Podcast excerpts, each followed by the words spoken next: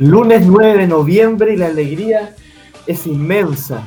Entre tiempo habla nuevamente de la selección, así que estamos felices. Nos puedes encontrar en Spotify, iBox y Apple Music. En nuestro Instagram es Entretiempo, el mismo nombre que el podcast, y también nos pueden encontrar en YouTube nuestros videos que están ahí disponibles. Hoy estamos en este formato de audio gracias a Radio F5, radio fundada por Ariel Flores, nuevamente, gracias y la admiración de todos los lunes.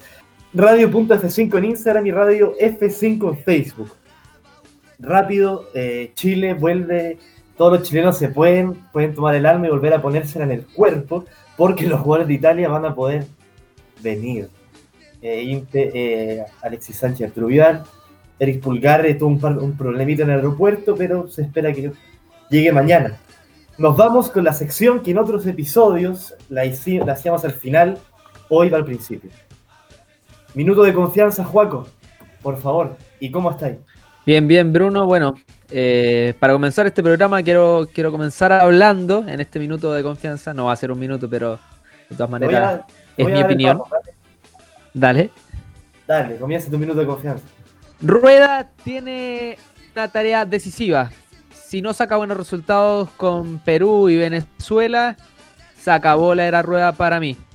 Es momento de obtener buenos resultados. La eliminatoria ya comenzó. Tenemos solo un punto de seis posibles. Y si no ganamos estos dos partidos, nos vamos a quedar muy atrás en la tabla por el sueño de Qatar 2022. Así que ya lo sabe. Rueda para mí está entre la espada y la pared. Tiene que sacar buenos resultados en esta fecha eliminatoria. Y los jugadores que tienen que llevar esta, esta rienda del equipo son los, veteranos. Los Alexis Sánchez, los Arturo Vidal y, por qué no decirlo, el Capitán América, Claudio Bravo. Perfecto, Juaco, muchas gracias. Daniel, ¿qué tal? Hola, Bruno. Muy bien, ¿y tú? Muy bien. Supongo que feliz por tu equipo, pero hay es momento de hablar de otra cosa. Así que te doy el pie para tu minuto de confianza. Dale, tú me decís. Listo. Bueno, eh, yo llamaría a Reinaldo Rueda, sé que no lo va a escuchar, pero lo llamaría de todas formas, a que se acuerde que las selecciones tienen que estar los mejores jugadores. Eh, en esta nómina hay varios que se quedaron abajo, eh, pero más específicamente me voy a enfocar en el volante central, porque ante las dudas de no tener a Eric Pulgar, eh, insistió en traer a Rodrigo Echeverría. Eh, Tomás Alarcón no estaba disponible y aún así no pensó en el mejor volante del fútbol chileno para mí, que Ignacio Saavedra, que lleva dos años como titular en la Católica, en el mejor equipo del fútbol chileno. Entonces yo creo que basta, basta de, de llamar a sus preferidos. Aquí hay que llamar a los mejores. Muchas gracias, Daniel. Hola, Diego. ¿Qué tal? Buena, Bruno. Buenas, bueno, te doy el pie para tu minuto de confianza ahora. Ya, vos. igual quiero detenerme un momento en eso de que en la selección tienen que estar los mejores. Y si bien no está, no lo hizo bien, no estuvo bien la, la primera, las primeras doble fechas, creo que Vargas es imprescindible para la selección, pero eso ya es un tema aparte. Yo quiero detenerme más en su fichaje por el Atlético Mineiro, su reencuentro con San Paoli, con el entrenador que le supo sacar su mejor rendimiento, tanto en la U como en Chile.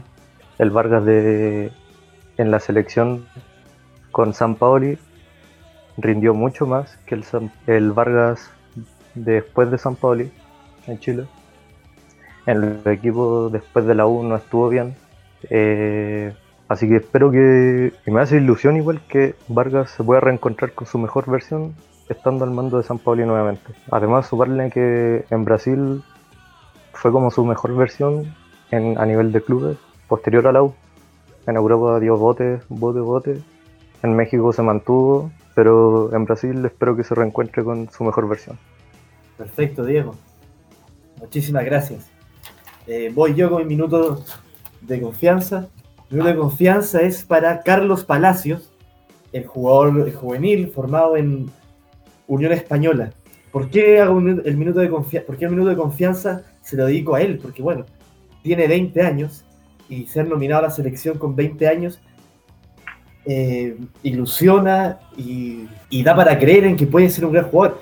O sea, los jugadores que, llegaron con esta expectativa, porque creo que con Carlos Palacio hay expectativa, a su corte dada a la selección, ocurrió con Arturo Vidal, ocurrió con Alexis Sánchez. No recuerdo otro jugador que haya llegado con 20, tal vez pues ser Tomás Alarcón, no sé, pero otro jugador que ha llegado con 20, con 20 años y con esta, con esta fe que se le tiene. Tres goles en el campeonato nacional, seis asistencias.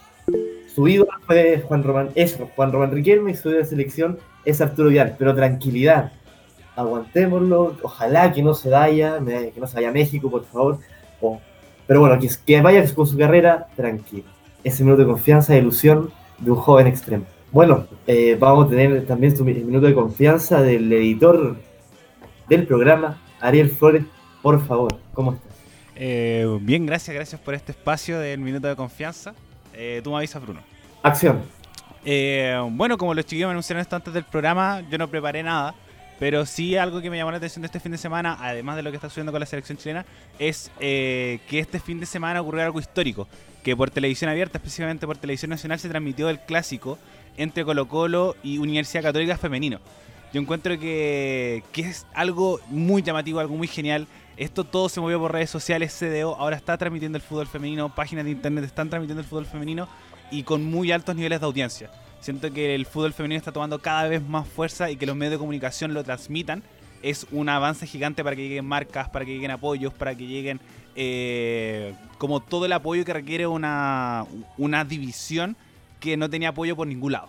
Eh, las autoridades sanitarias no estaban dejando que volvieran a entrenar, en cambio a los hombres sí, y todas estas cosas por el estilo. Así que estoy muy contento por el fútbol femenino y creo que se tiene que volver a repetir. Y no más que si hay, por ejemplo, ahora estamos en parón de selección, veamos fútbol femenino porque ellos no están parando. Así que démosle apoyo al fútbol femenino, que es un el máximo del partido fue muy entretenido, muy buena. La arquera de la Católica se jugó un partidazo. La Católica tiene un orden estructural defensivo súper bueno y Colo Colo una estructura ofensiva, pero genial. Fue un, partido que me encantó de principio a fin. Así que eso, gracias por el minuto de confianza y suerte con el programa, muchachos. Vale, Ariel, muchas gracias. Eh, tu minuto de confianza totalmente eh, apreciable. Pero además, antes de comenzar, debo decir que esto está muy bien, el fútbol femenino va creciendo, pero existen periodistas que aún tienen eh, resquicios de la sociedad machista, como fue Charampa en el partido contra la Universidad Católica, de Universidad Católica, cuando dijo que este era juego de hombres. No sé si se habrían fijado. Mal, Una payasada. Payasada. Pues, Una payasada. ¿Entiende dónde está o no? Sí, o sea, totalmente. Yo me di cuenta cuando estaba viendo el partido y me causó ruido. O sea, no estamos en esos tiempos, nunca debería haber pasado ese tipo de cosas, decir ese tipo de cosas, pero no estamos, incluso ahora no estamos en tiempos de decir eso. Hoy no, sé cómo se le puede ocurrir a un periodista, incluso a un periodista, eh, hablar sobre eso, sobre eso, no sé, no, no, no lo entiendo. Un periodista tan experimentado aparte. Además, bueno, vámonos al grueso del programa.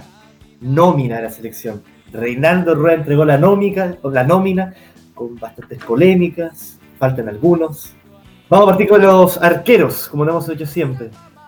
Claudio Bravo viene del Betis, vuelve el capitán, 37 años, 123 partidos por la selección. Carabalí viene nuevamente el arquero de San Luis, 23 años. Y Brian Cortés, luego de su buen partido contra Colombia, de 25 años, cuatro partidos por la, por la selección. Juaco, te pregunto, eh, ¿cómo ves esto de la nominación de los arqueros? Para que conversemos. Importante la vuelta de Claudio. Lamentablemente no lo pudimos tener para las primeras fechas eliminatorias. Eh, no, no estaba físicamente apto. Pero bueno, tenerlo al nivel que está demostrando en España, el partido que, más allá de que se haya le hayan anotado cinco goles. El nivel que está mostrando en España es muy bueno y, es, un aporte totalmente para la selección. Ahora, el tema que quizá se ha comentado harto es la, salida de la nómina de Arias. De Arias. Yo creo que en la cabeza de Rueda, Arias queda fuera después del buen partido que hizo. Buen partido, sí, hay que decirlo. Buen partido hizo Cortés frente a Colombia. Eh, Cortés pasa a ser su segundo arquero. Arias yo siento que nunca ha dado la seguridad en el arco, más allá de lo que muestra en Racing, que sí, puede haber sido elegido el mejor arquero del fútbol argentino y, puede tener un muy buen nivel en, en el país trasandino, pero en la selección chilena nunca ha mostrado esa, esa seguridad.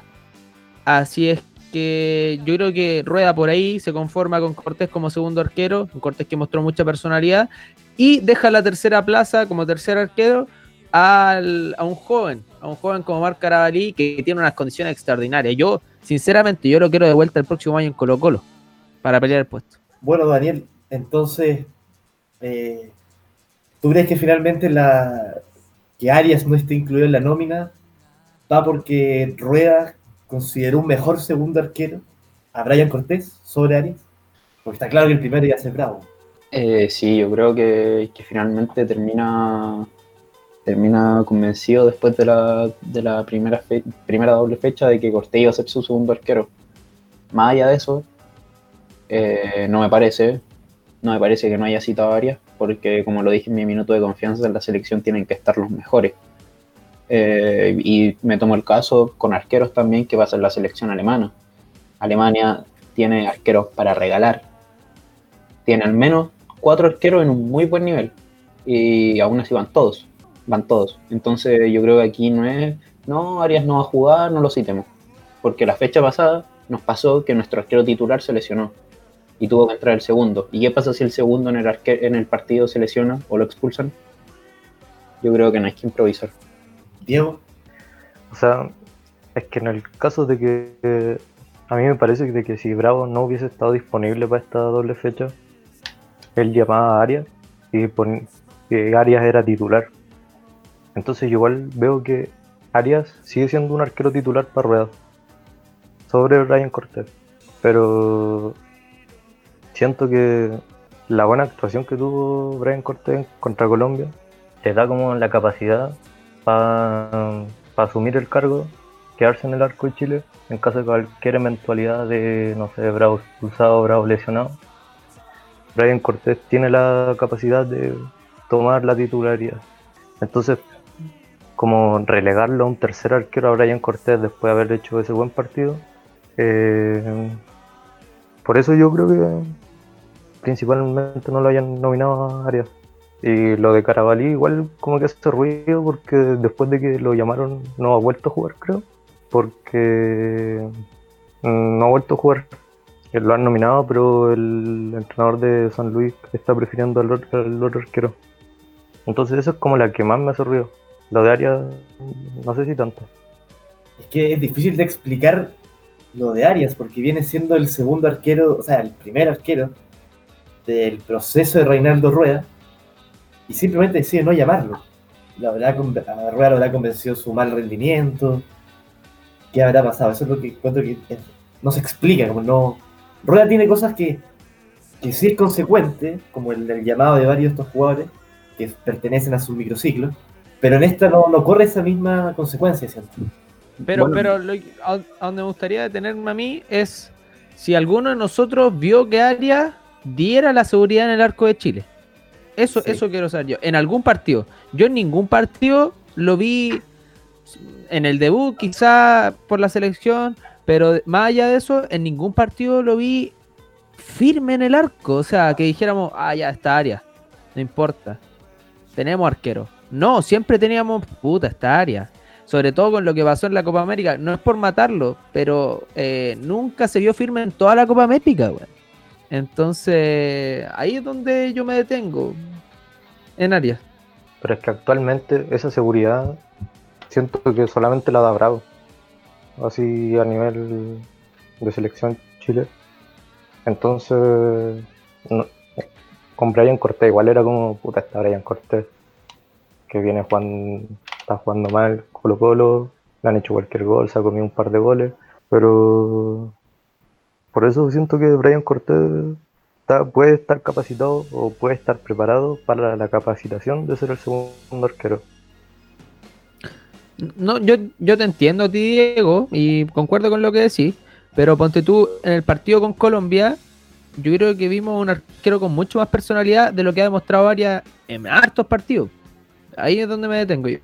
de verdad al final, Juaco, esa, con ese punto eh, que cambiaste un poco la, la- eh, lo, lo que pensaba, porque al final, ¿qué- ¿cuál transmite más seguridad? Pues, y Arias precisamente no ha transmitido esa seguridad en sus partidos.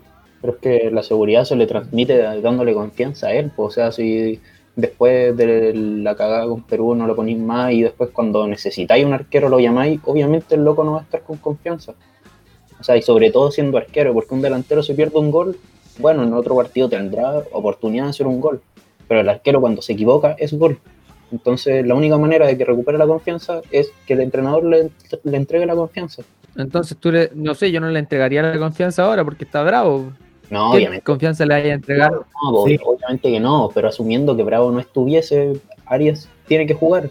Y cuando Bravo esté, Arias tiene que ser el segundo arquero. Yo creo que para Rueda no, Arias no va a ser el primer arquero quizá ahora. No, el primero, No, imposible. pues, la- primero no. O sea, no, no, no. Cuando Bravo no. No, no, no, pero, pero después de Bravo. Eh, cuando no esté Ah. Bravo, a eso me refería. El- Yo creo que Arias no lo va a considerar como, como el reemplazante natural de Bravo hoy en día. Ojalá que sea Cortés o Carabalí. Vuelvo a pasar, eh, voy a pasar a la, a la defensa. Nicolás Díaz, 21 años, jugador del Mazatlán. Paulo Díaz, su hermano, 26 años, jugador de River Plate. Mauricio El Guaso Isla, 32 años, del Flamengo.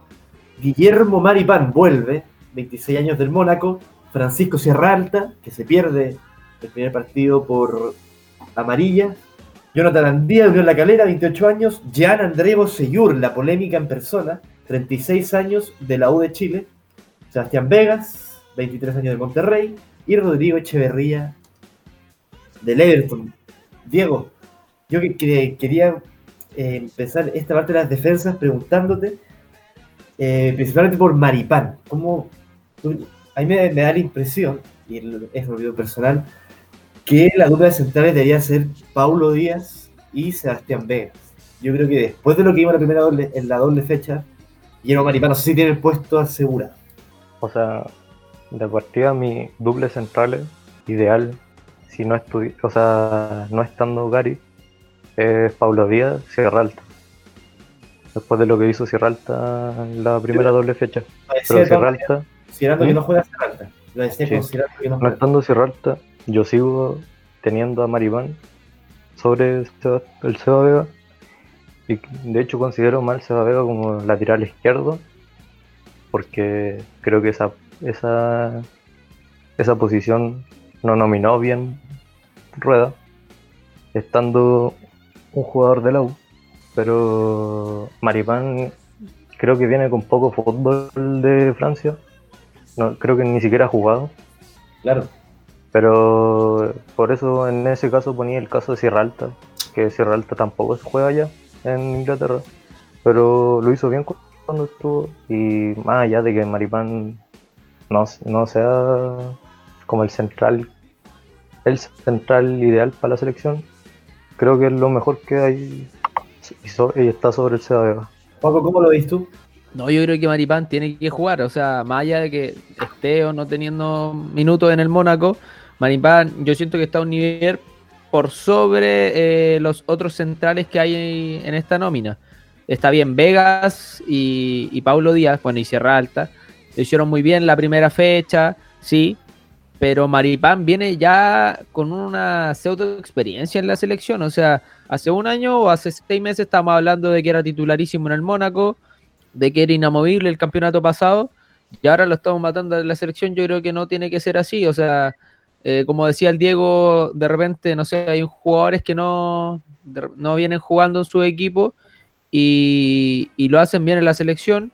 Bueno, puso el caso de Sierra Alta y por qué no poner el caso de Jara, que muchas veces venía sin jugar, eh, cuando estaba, sobre todo cuando estaba en Europa, y, lo hacía muy bien. No son los mismos jugadores, pero siento que Maripán, como les decía anteriormente, tiene una experiencia ya en la selección y, y nos da buen juego aéreo. Por ahí nos quita un poquito de salida, pero nos da buen juego aéreo, eh, nos da experiencia, nos da capacidad internacional.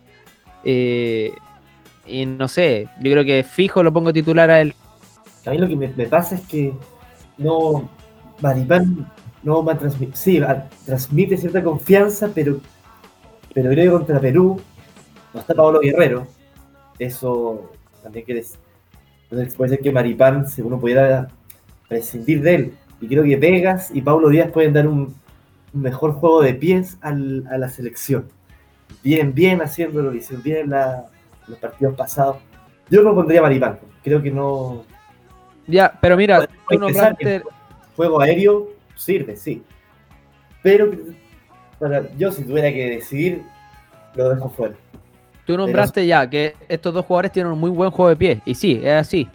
Pero ¿qué pasa? El, el equipo peruano tiene también un muy buen juego aéreo. No te digo, ya no está Pablo Guerrero, pero tiene unos centrales que cabecean muy bien.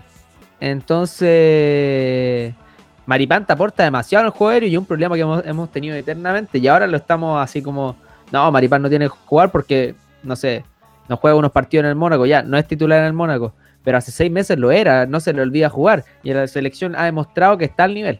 Es que jugando al lado de Gary Medel se hace fácil. ¿no? Nah, pero es que, o sea, le estáis quitando todo crédito a Maripán y el juego aéreo no te lo da. O sea, Gary Medel puede saltar mucho, pero Maripán te da otro, otro plus que no teníamos Claro. antes en la selección.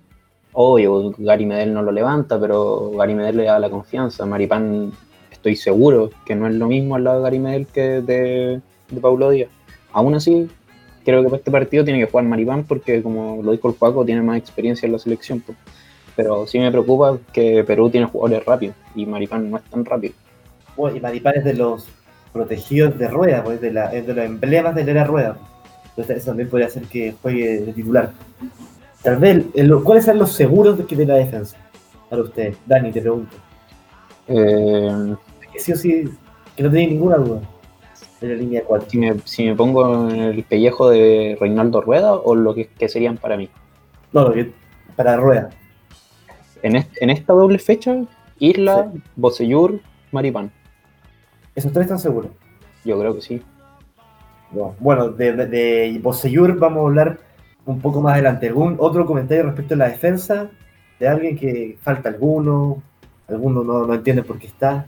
Eh, O sea, el que creo que no debería estar, lo vamos a hablar en un rato más. Así Perfecto. ¿Qué nivel Bueno, de- y tú, tú- tú nombraste a Echeverría, Bruno, en la línea de defensa, que también puede jugar como volante. Claramente un jugador que no tiene que estar en la selección. No, o sea, Wow. hay mil jugadores por sobre él. Claro. Que ¿saben, ¿saben qué? Estuve. es- es- rueda, respeta el microciclo, pero a rajatabla. pues. Echeverría y, y Andía, por ejemplo, estuvieron en el último microciclo. Sí, pero es que Andía te la creo, o sea, Andía viene mostrando un nivelazo hace ya hace dos años en el fútbol chileno, pero Echeverría, weón, ¿qué mérito, qué, tan, qué tantos Claro. méritos tiene para estar en la selección? Rueda lo conoce. Pensando que hay jugadores mucho superiores a él en, en su posición, pues, ¿cachai? Porque ponte tú ya, si tuvi- teni- tenemos escasez en esa posición, te la creo, te la compro. Pero no, o sea, hay muchos jugadores más capacitados que él. es que al final, el, Dale, dale. pro- el problema que veo yo eh, es que, bueno, yo creo que todas las selecciones, excepto quizás Brasil, Portugal y Francia, tienen que llevar relleno en sus nóminas. Jugadores que uno sabe que no están para jugar en la selección. Eh, y en este, en este caso, Rueda se decanta por Echeverría, pero yo creo que Chile tiene hartos jugadores para rellenar que son mejores que Echeverría. Y ese es el problema. Claro. Al final Rueda se casa con los que él conoce, pues, por algo lo llama, porque lo conoce, le da confianza. Rueda hace puras weas. Bueno, vamos con la zona de volantes. Eric Pulgar, que no pudo viajar hoy, pero se supone que va a viajar mañana, ¿cierto? ¿O alguno de ustedes tiene una información? No, yo escuché lo mismo, Max Carden ahí informando, eh, dijo que hoy día había tenido problemas en el aeropuerto y si quería viajar tenía que, iba a salir multado, todavía no sale el test PCR, no sale el resultado del test PCR que se tenía que hacer. Así que mañana estaría viajando, La tercera, mañana martes. la tercera se equivocó y puso a Eric Pulgar con 31 años. bueno, eh, Eric Pulgar, jugador de la Fiorentina. Claudio Baeza, 26 años, jugador del Necaxa. César Pinares, 29 años, jugador de la Universidad Católica. Pablo Del gremio. Parra, Del gremio, del El gremio. gremio, gremio. Dios, perdón, del gremio, del gremio, gracias por la corrección. Pablo Parra, jugador de microciclo, ojo, por algo está. Fabián Orellana, el poeta, 34 años del Valladolid de España. Y Arturo Vidal, el maestro, 33 años, jugador del Inter. Juaco, yo creo que la pregunta acá es, ¿quién acompaña a Pulgar y Vidal?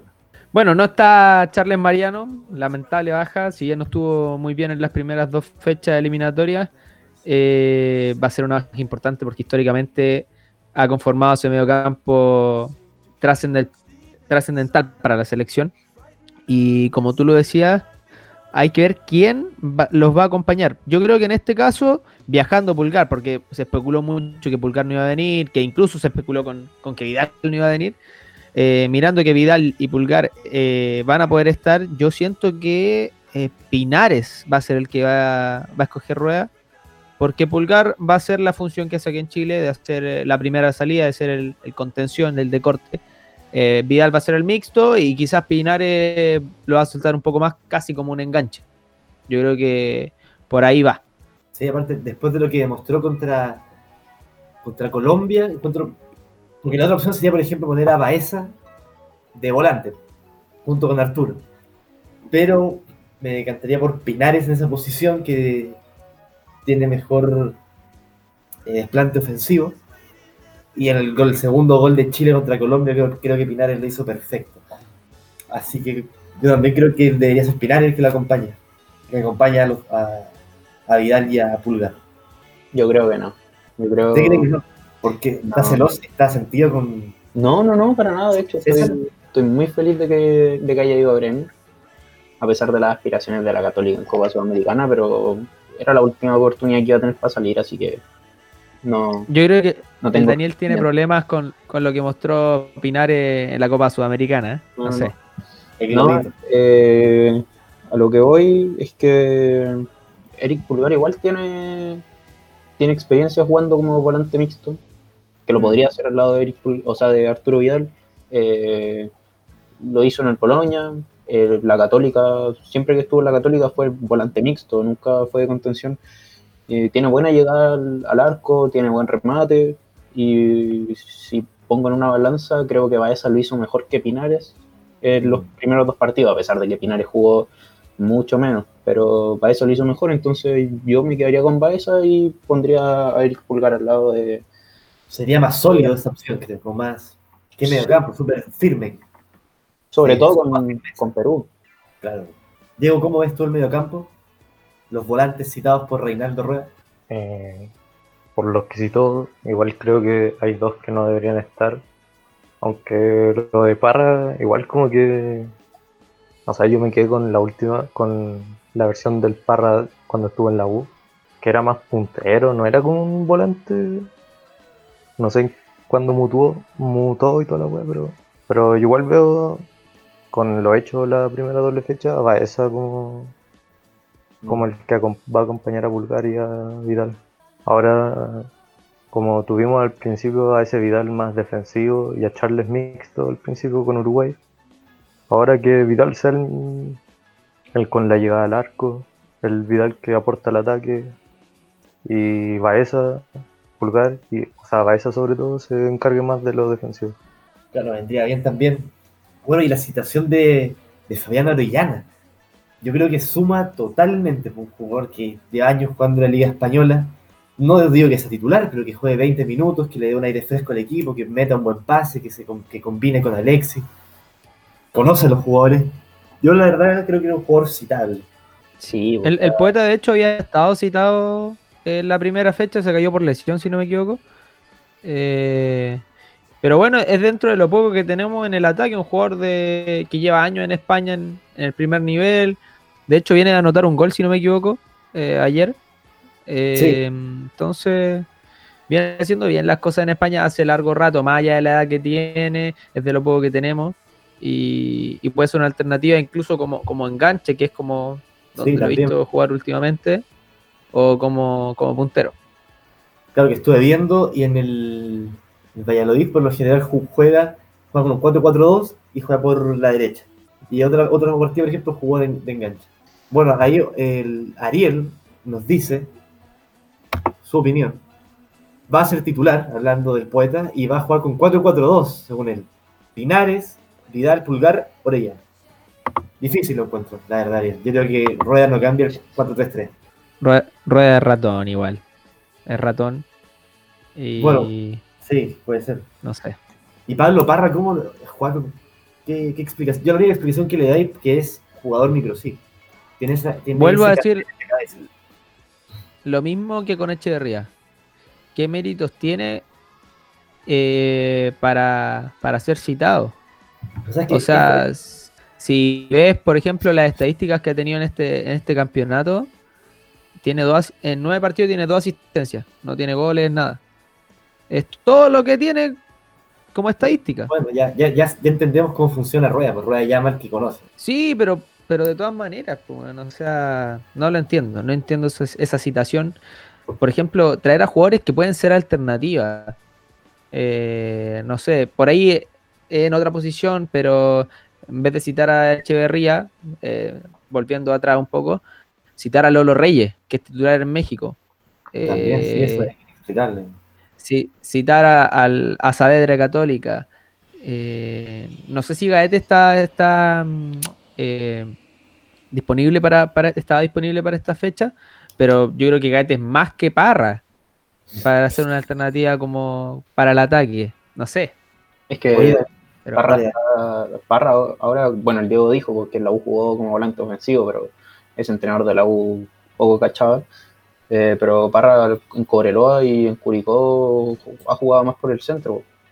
De todas formas, no lo estoy defendiendo porque creo que es inentendible su situación. Bien entendible. Oye, Daniel, ¿tú qué, pasa con los, con los jugadores de Católica? Que se dice que no, que Jola no los presta, porque no está Saavedra inexplicablemente, tampoco está el Chapita. Mira, Eh, eso se me, se me olvidó tienen que estar. Eso se me olvidó tocar en el minuto de confianza. Eh, bueno, le han preguntado a Rueda, no lo ha querido, no ha querido decir nada. Eh, y yo en verdad ya no entiendo, no sé si es problema de Holland, no sé si es problema de la dirigencia de la Católica, no sé si es problema de la NFP, no sé si es problema de Rueda. Pero hay jugadores que tienen que estar, me da lo mismo cuál sea el problema, porque ahora la Católica tampoco tenía un compromiso internacional. Qué, qué extraño. Saavedra tiene que estar, concuerdo contigo totalmente. O sea, y, y no solo por la Católica, o sea, Rueda tiene que, que aclararse y decir cuáles son los mejores y esos tienen que estar y chao. Es que al final, hoy día, hoy en la nómina no tiene ni un jugador de Católico. No, Ah, bueno, Pero- sí, pues, claro, pero oye, de nuevo dije como que de, nuevo nombré a Pinares como jugador de Católica. Pero, Pero, claro, esa weá de nominar a uno de Colo Colo, a uno de Curicó, a uno de Everton, a uno de la U, a uno de la Unión Española, a uno de la, a dos de la calera. Como para bien con todo. Sí, es como limitado, una selección limitada. O sea, él seleccionó a lo mejor, lo mejor bien entre comillas de cada equipo, y, pero por ejemplo dejó fuera a jugadores, jugadores de Antofagasta, de que está haciendo de los equipos fuertes el campeonato nacional, a, a jugadores quizás de Coquimbo hasta que, que en Sudamericana lo están haciendo bien. Entonces yo creo que si Rueda se puso ese límite de nominar a uno por cada equipo, ¿por qué no llamar ahora a Saavedra? No, yo creo que ya no lo va a nominar. Si, de hecho, entre los, entre los jugadores reservados eh, está Lolo Reyes. Así que si, se llega- si, por ejemplo, en el medio campo se llega a sacar a alguien, va a traer a Lolo Reyes, no va, no va a llamar a alguien de- del fútbol chileno. Bueno, y hay que también recordar que Reinaldo Rueda no va a hablar o no va a dar explicaciones de esta nómina hasta antes del partido. Así que aún no tenemos ninguna explicación del, del técnico. Es es- Dale, ahí se equivoca también Rueda. Rueda, desde que llegó, ha mostrado eso, como que no se puede hablar bien con él, pues, weón. o sea, no da explicación alguna de su. o da muy pocas explicaciones de sus decisiones. Y uno tiene que estar deduciendo o, o estar, no sé, no sé si los periodistas de repente inventando, weá, para dar explicación a lo que está pasando con algunos jugadores. No sé, Rueda nunca eh, da, da el porqué de sus decisiones. Y creo que debería hacerlas para dejarnos más tranquilos a nosotros. Claro, explicar qué es lo que pasa entre Católica y la selección. Eso sería algo muy... No, y, y- y te digo eso, y también te digo, no sé, citaciones de algunos jugadores, eh, no sé, pon- poníamos el caso de Echeverría, de Parra. ¿Por qué él cita a ellos? ¿Por qué él los cita? Quiero saber eso. Algo se puede deducir, pues ya lo hemos dicho dos veces. Pero por eso, son deducciones, deducciones de nosotros. Él es el técnico y debería decirlo. O sea, ¿qué mal va a hacer decir por qué lo cita? Lo único que, que va a hacer eh, es darle una razón clara a los periodistas del por qué y que no hablen tanto los periodistas o la gente en sí. Bueno, voy a pasar a los delanteros. Diego, Daniel, ¿algo que decir sobre el mediocampo antes de pasar? Eh, a ver, no es mucho más de lo que tenemos en verdad. Eh, a pesar de, de un par de, de jugadores que sacaría o, o llamaría, eh, es lo que tenemos, ¿no? Claro, bueno, y Pablo Galdano. Ese yo creo que es un ausente. Titular en Vélez. Por, por encima de Parra, por Parra. encima de Echeverría. Bueno, delanteros. Niklas Castro, 24 años. Cero partidos de la selección, el jugador del AL Sund de Noruega. Jan Menezes, 27, jugador del León de, de México. Alexis Sánchez, el goleador histórico de nuestra selección, 31 años. Felipe Mora, bien, citó a Mora. Excelente, 27 años, jugador del Timbers de Estados Unidos. Carlos Palacio, la joya de la cantera de la Unión Española que hablamos al principio. Diego Rubio, del Colorado Rapids, 27 años. Y Andrés Vilches, 28 años, jugador de Unión La Calera. A mí me da la sensación que eh, arriba, la rueda se le criticó mucho por no tener variantes en adelante en, el- la primera doble fecha. Y que no, y que no, no hubo alternativas, Alexis Sánchez estuvo muy solo. De aquí le sacó el problema y llamó a varios. De hecho, me atrevería a decir, bueno, tengo entendido que si, si estoy mal me corrigen. por favor. Niklas Castro es 9, ¿no? Felipe Mora es 9, Andrés Vilches es 9, Diego Rubio también es 9, pero me parece que también podrá jugar como extremo. En 9. Es 9, son 4. ¿Por qué llamaba 4-9? no sé, Daniel, cómo lo viste tú. Felipe Mora yo creo que se explica, pero ¿qué, qué mensaje entrega Rueda con esto? Eh, sí, estaba- de hecho, estaba pensando en lo mismo, iba a decir lo mismo que dijiste. eh, se va al otro extremo. Sea, la fecha pasada se le criticó por no tener variante, o no la utilizó en verdad, porque estaba Dávila, estaba Menezes igual, eh, estaba con salida. eh, pero se va al otro extremo, 4-9. ¿Con cuántos 9 juega él? ¿Con 2? Si juega con 2, dale, trae 4. Pero juega con 1. O sea, tendría que. en- es- Está claro que al menos uno no va a jugar. Entonces, no va a jugar, claro. sí o sí no va a jugar. Entonces no tiene sentido ese un cupo que podría haber ocupado en otro jugador, en otro mediocampista, en otro defensa, en otra persona que vaya por fuera. Porque por fuera, ¿cuántos hay? ¿Tres? ¿Cuatro? Claro, Palacio, Sánchez y Meneses. Y Orellana, suma la Orellana. Y Orellana, claro. Pero no lo encuentro tonto, en verdad. Gastar un cupo. Oye, Juaco, ¿y, y cómo crees tú que va, va a ser la. Si es que se juega contra los delanteros, ¿cuáles serían? Eh, yo, bueno, Alexi. Es que, es que ¿sabéis que no, no sé, weón? Porque al no estar, estar Vargas, Mm. me desarma toda, toda posible formación arriba. No, no sé. De hecho, yo no podría, no pondría a ninguno de los nueve como titular. Eh, me la jugaría por poner a Alexi en esa posición antes que, que poner a, a los cuatro nueve que nombraste. Sí.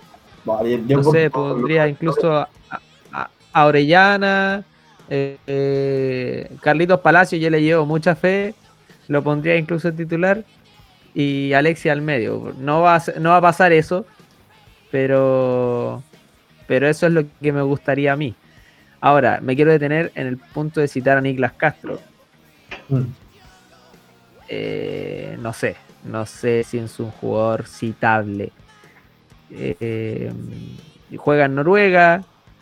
eh, bueno, estaba viendo sus estadísticas. Tiene 21 partidos jugados esta temporada, 4 goles y 7 asistencias. eh, tiene 24 años. Bueno, si Rueda lo ha visto, espero que, esté conforme con su re- rendimiento. Pero pero no está al nivel para una selección chilena. Sobre todo Lo hemos hablado en programas anteriores. O sea, imagínate, trajiste 4-9. O sea, igual Niklas Castro puede jugar de 9 y como de segunda punta, media punta. Pero no sé, no sé, weón. No, no, no, no, no lo considero un jugador citable, weón. Para nada. No, lo que- no sé, no creo que vaya a jugar. No creo que vaya a jugar. De por sí. respecto a lo que decía, yo preferiría a Alexis de extremo izquierdo y pondría a alguno de los nueve siendo nueve. La función que hace Vargas. Ahí podría ser Felipe, Felipe Mora, yo creo que sería el que más, que más fichas le pondría. ¿Y por qué? Y, por- y probar con Carlos Palacios, pues si viene bien. Eh, se ve cabro con, con personalidad, rápido, tiene cierta asistencia, demuestra que entiende. Y aprovechemos eso, que aprovechemos las ganas, el hambre que debe tener el Carlos Palacios. sobre todo la personalidad. Sea, bueno, igual le he visto hartos partidos de la Unión porque es un equipo que juega bien, que es entretenido. Eh, pero me fijé harto, sobre todo en el partido contra la Católica, y se le tiraba encima a Parot, le pegaba patadas, lo enfrentaba, le daba lo mismo. Y Parot, que también es un jugador pesado, ¿cachai? Entonces se le ve con actitud y un jugador que en la sub-20 nunca, nunca apareció o no, no lo recuerdo, entonces yo creo que tiene ganas de demostrar que el loco está para la selección. Oye, Diego, y, y sobre la delantera, ¿cómo la, ¿qué percepción tenéis? ¿Tú crees que Mora va a ser titular? O sea. Eh, teniendo estos 4-9, que creo que, que todos tienen un factor bien común de que vienen con harta vienen con harto fútbol, vienen siendo titulares en su equipo y por eso se diferencian de Vargas, de que Vargas ha jugado dos segundos tiempos después del partido con Colombia y no ha vuelto a jugar. Pero yo creo que Mora va a ser titular. Creo que pu- puede ser el, el 9, pero me pasa que igual es como una apuesta. No sé. Porque Niklas Castro es una apuesta, porque nunca cre- creo que no ha debutado por la selección. No, no. Diego Rubio ha debutado, jugó. Tengo anotado que ha jugado nueve partidos amistosos, no me metió ni un gol. Eh, Andrés Vilches, que es como el que viene haciendo más goles en la calera, en los últimos cinco partidos ha metido cuatro goles, pero Mora, a pesar de no haber de no haber hecho goles en sus últimos partidos, en el Portland, eh, la vez que se le dio la oportunidad por la selección, eh, respondió con un gol contra Guinea. Porque antes lo habían nominado, pero por lesiones no pudo estar. Y recién debuta el 2019. Y respondió con un gol. Entonces yo creo que le van a dar la oportunidad. Pero la weá es que, ¿qué pasa si Mora no funciona?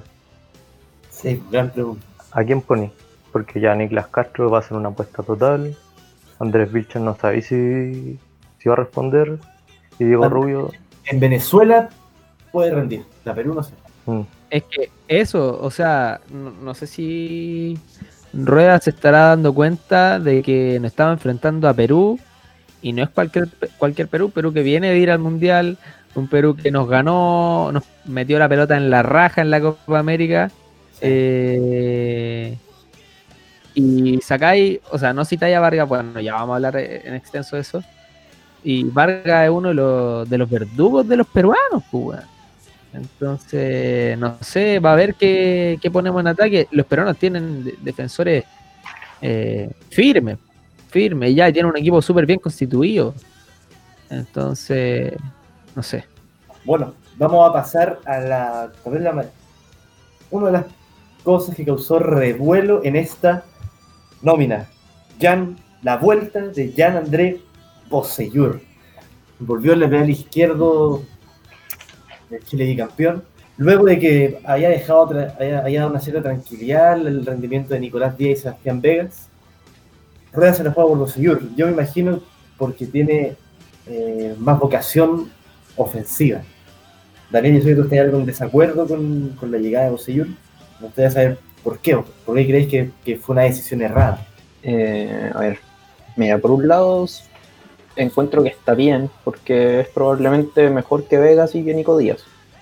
Eso lo puedo entender. Quizás su nivel en la selección ahora no es el mejor, o sea, en la, en la U, perdón, no es el mejor, pero la selección siempre rinde. Mi, mi problema con que haya citado a Boseyur es que Boseyur había dicho que no iba a volver a la selección, se hizo robar por un año, que no, que yo ya no estoy para la selección. Loco, no. O sea, la selección no es cuando tú queráis, no es cuando tú queráis. Entonces, eso me molesta. Ese es mi, mi problema con Boseyur. Hubiera sido poco serio volver hace un tiempo. Esa fue su, la su cuña. Por eso, entonces el loco ahora está aburrido en la U porque la U le está yendo mal y quiere volver a la selección.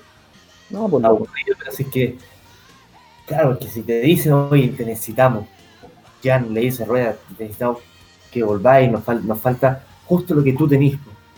Ven, Alexis quiere que vengáis, tendrí bien con él por la banda. No sé, tú de lateral izquierdo partís con titular, de titular con Boseyur, o te la jugáis por Vegas por lo que demostró. Considerando que No, yo creo que Rueda va, va a partir con Bosillur, o sea, por algo lo citó, lo citó para jugar. Pero yo, más allá en ese tema de egos que, que habla el Daniel, de, de que, no sé, de que se le rogó al tipo pa- para que volviera, yo eh, estoy en desacuerdo con, con su nominación, no por, por todo.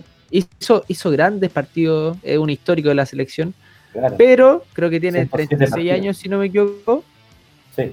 Tiene 36 años, eh, ya había abandonado la selección, ya tiene su edad, eh, no está mostrando buen nivel en la U y siento que lo que hicieron tanto Nico Díaz como Seba Vegas fue bueno en la primera fecha, en la primera doble fecha eliminatoria. Fue bueno y no, no sentí un poco de más calma al verlos jugar eh, posterior a la fecha. Entonces, no veo la necesidad de haber llamado al Bose. Es un histórico y, y va a partir con él porque lo cito para, para eso. Pero siento yo que se podría haber conformado muy bien, tanto con Vegas, que viene haciendo las cosas muy bien en México, tanto como, como stopper por izquierda, como lateral por izquierda, y en Nico Díaz, que también lo hizo muy, muy bien con Uruguay, sobre todo en el Claro. segundo tiempo. Yo estoy, a diferencia de ustedes dos, de acuerdo con que haya llamado a, a Oseyuri. ¿Por qué? Porque Oseyur te da algo que... ¿Cuántas veces pasó Vegas? No recuerdo que Vegas haya pasado como lo hace un lateral izquierdo contra Colombia. Ariel es así porque, bueno, Ariel es del, de que ojalá defendamos lo, lo más posible. Pero, pero creo que responda a eso, pues, responda a esa a lo que ha caracterizado a Chile durante el último tiempo. A tener laterales que llegan, para laterales que centran. Y, y Seba Vegas no te da eso. Y bueno, claro, y también existe otra cosa que es el, el liderazgo que, que tiene Boseyur. Qué importante para Vegas y Nico Díaz entrenar con Boseyur, que Boseyur te enseñe. Yo creo que para los jugadores jóvenes que están entrando es importantísimo que se cree una, una instancia de comunicación entre los bicampeones y ellos, porque estos son los jugadores más importantes de la historia de la, de la selección chilena. Entonces, por ese lado yo lo, lo entiendo. No por ese lado es súper entendible, pero el problema es que a mi modo de ver quizás estoy siendo súper grave con el tema. Eh, pero Rueda le falta el respeto a Nico Díaz y a Seba Vega. Porque cuando Boseyur se le para, para la banca. Cuando Boseyur no quiere estar en la selección, lo necesito. ¿Pero dices que es Boseyur o es Rueda? Yo creo que es Rueda. Por eso llama. Rueda, sí, le falta el respeto a Vega y a Nico Díaz. Claro, pero. Pero ¿qué? Soy Nico Díaz y Sea Vegas, viene Boseyur. Por, este puesto ha sido tuyo hace 10 años, no sé. No, es que si, bueno, a mí si me llamáis- citan a la selección, a mí me vale pico si está Arturo Vidal o Alexis Sánchez, yo quiero jugar igual. si llamáis a Boseyur, es, pa- es porque va a ser titular, si no, no lo llamáis. Si no, para eso Eso llamáis ¿Estás ahí de acuerdo tú que va a ser titular? O sea, va a no, ser no, titular. claro, porque Rueda no por nada se dio la paja de convencerlo un año para que vuelva a la selección. Pero Rueda lo, lo huevió, lo huevió, lo huevió, lo huevió para que volviera. Sí o sí va a ser titular. Lo más cuestionable, según yo, es el momento que de Boseyur hoy en día en la U. El weón es incapaz de sacar un centro bueno y esa weá se la saco. Todos los partidos de que de verdad no saca un centro bueno. El mismo-. El mismo que hace dos semanas estaba pidiéndole ayuda al Ángelo Enrique para cubrir a Chapita, para que el Chapita no pase. Y el Boseyur que el viernes va a tener que Bueno, sí, pero va a tener que defender a Carrillo. Y Advíncula. Carrillo que viene de meter tres goles ¿no? la primera doble fecha. digamos que Advíncula no es un jugador lento. No. Entonces, puta, Alexis va a tener que hacer la pega del Ángelo Enrique, que el Ángelo Enrique no la hizo, pero el, el Alexis va a tener que hacerle la, la movida ahí a Bosellur. No lo va a hacer. No, no, no, Bueno, no lo va a hacer, Pero que pero considerar que, ¿cómo ustedes creen, por ejemplo, Juaco, te lo pregunto, si Juaco, o sea, si, si Boseyur, en este, en este contexto, instaláis a este Boseyur que viene mal en la U, pero instaláis la selección, con Arturo Vidal al lado, con Alexia al lado, con grandísimos, con Eric Pulgar. ¿Podés- ¿Podemos ver un Boseyur mucho mejor? No, sí, obvio. De hecho, en el último tiempo que estuvo en la selección, eh, no venía mostrando buenas cosas en sus clubes y, y lo hacía bien en la selección. Yo creo que puede rendir. Puede rendir muy bien y porque tiene, tiene la experiencia. O sea, ¿cuántos años estuvo jugando en esa posición en la selección? Más allá que ya no tenga la llegada que, que tenía antes, siento que por eso, en ese visto contigo, Bruno, porque ya tú dices, no sé, Bosillur te va a dar el ataque, el ataque que tenía antes. Bosillur ya no llega a línea de fondo. Sí, sí. Bosillur ya no, ya no llega para nada a línea de fondo. Saca centros de tres cuartos de cancha. Y si es que ahora. Y, y ahora va a tener que verse las caras con Advíncula, como decía, y con Carrillo. Yo no sé si en esa posición necesitamos a, al Bose en este minuto. O sea, por, por ahí me voy yo. Pero sí, esa es la incertidumbre. Rueda lo llamará porque confía. Pero, y por ejemplo-. Dale, Diego. Ya tenía el Chueco Mena. Que puta ya no lo nomina. Es entendible que en volar no le gusta. Porque Mena viene siendo titular en Racing.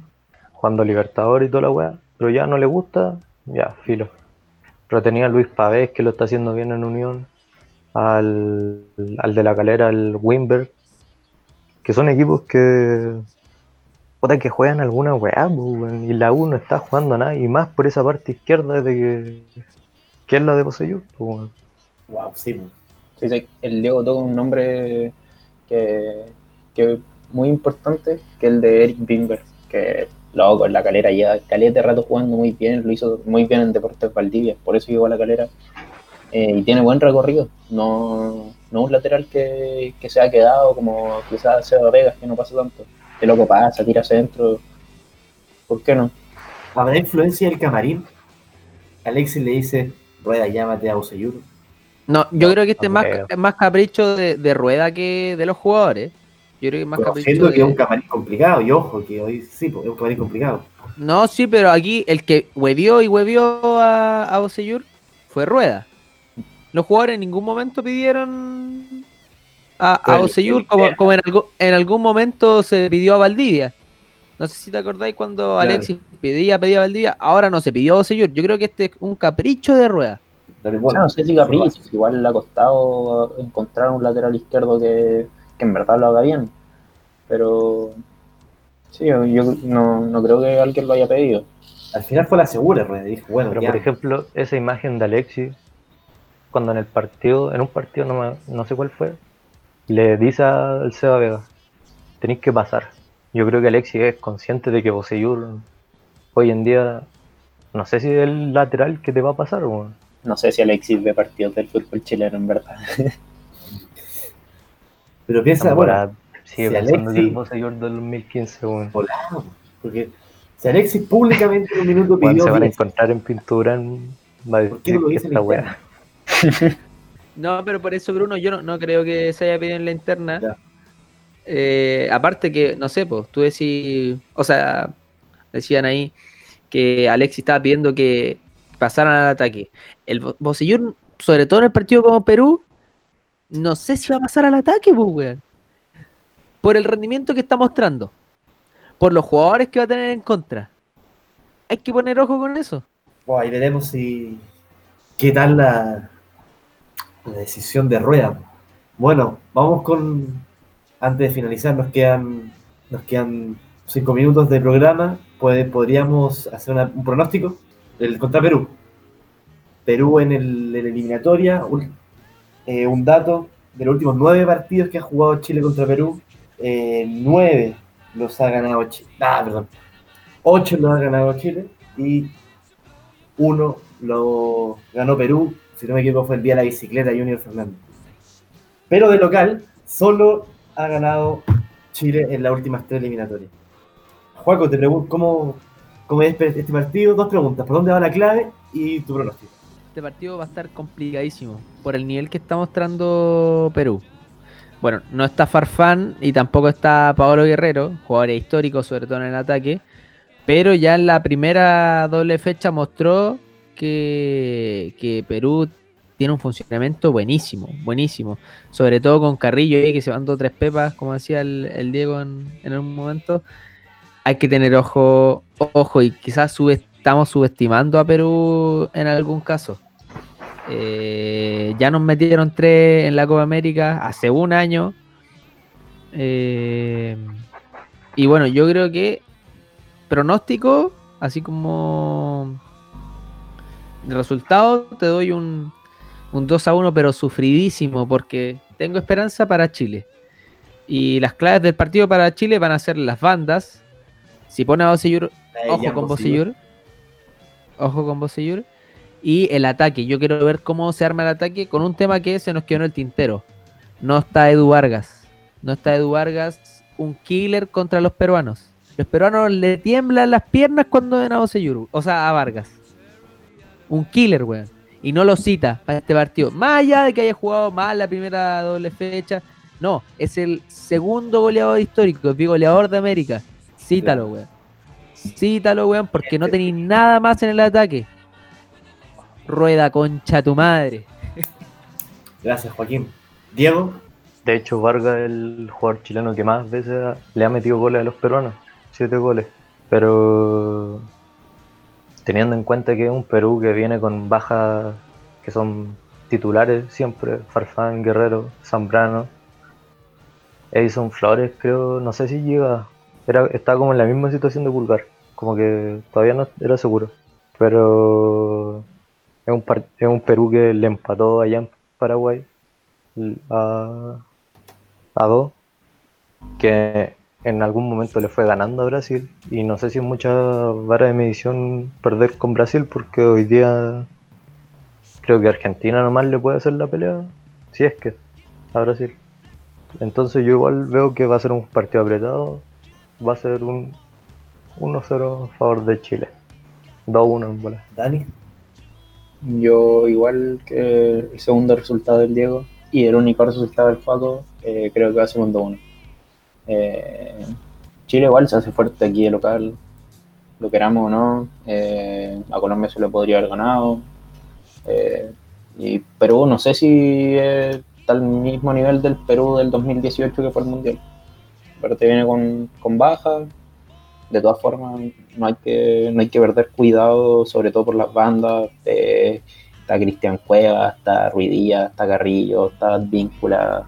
Está, tienen, tienen harto por ahí y sobre todo pensando en que Bocellur es un jugador lento que no está volviendo y que Mauricio Isla con Colombia se quedó estancado y no una cuestión, un hecho particular, sino que se dio en otras ocasiones. Entonces yo creo que hay que tener cuidado, pero confío en que Chile va a ganar.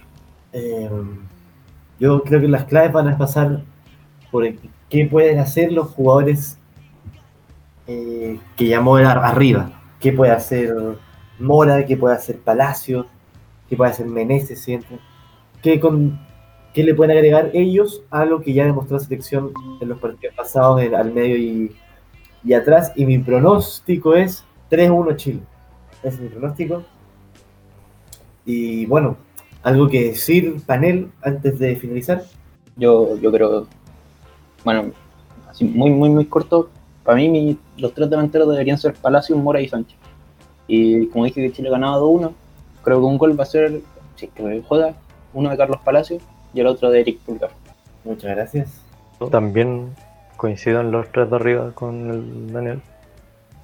Ojalá le salga el, su gol a- al Carlitos Palacio, porque ahí tenemos puntero derecho para 10 años más. Para rato. Y e- esto que, de, que del delantero que nominó Perú, el del peruano italiano, el, la Padula, La- tres goles show. en siete partidos de Serie A.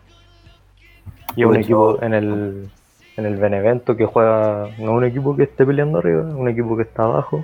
Así que esa es la carta de gol de los peruanos, parece. A la Paola no le creo nada porque ven a jugar a Latinoamérica. Ven, ven a jugar acá. Está criado en Italia. ven acá. Eso. No, yo creo que, como últimas palabras, nada, darle todo el positivismo a nuestra selección. Ojalá que saquemos resultado positivo, como dije. Ojalá que, que se dé mi resultado para alimentar eh, el ego. Nada. Por favor. No, que ganemos. Y, nada, la Padula, la Padula, nada. Yo, yo soy hincha del Milan. Dio la cacha en el Milan. Dio la cacha en el Milan. Así que lo detesto, bueno, lo detesto. Claro, bueno, este fue el episodio de Entretiempo. Muchas gracias es que estás hasta ahora escuchándonos. Eh, pertenecemos a Radio F5, Radio.f5 en Instagram y Radio F5 en Facebook. Pueden escuchar en Spotify, iBooks y Apple Music. Esto fue Entretiempo. Adiós.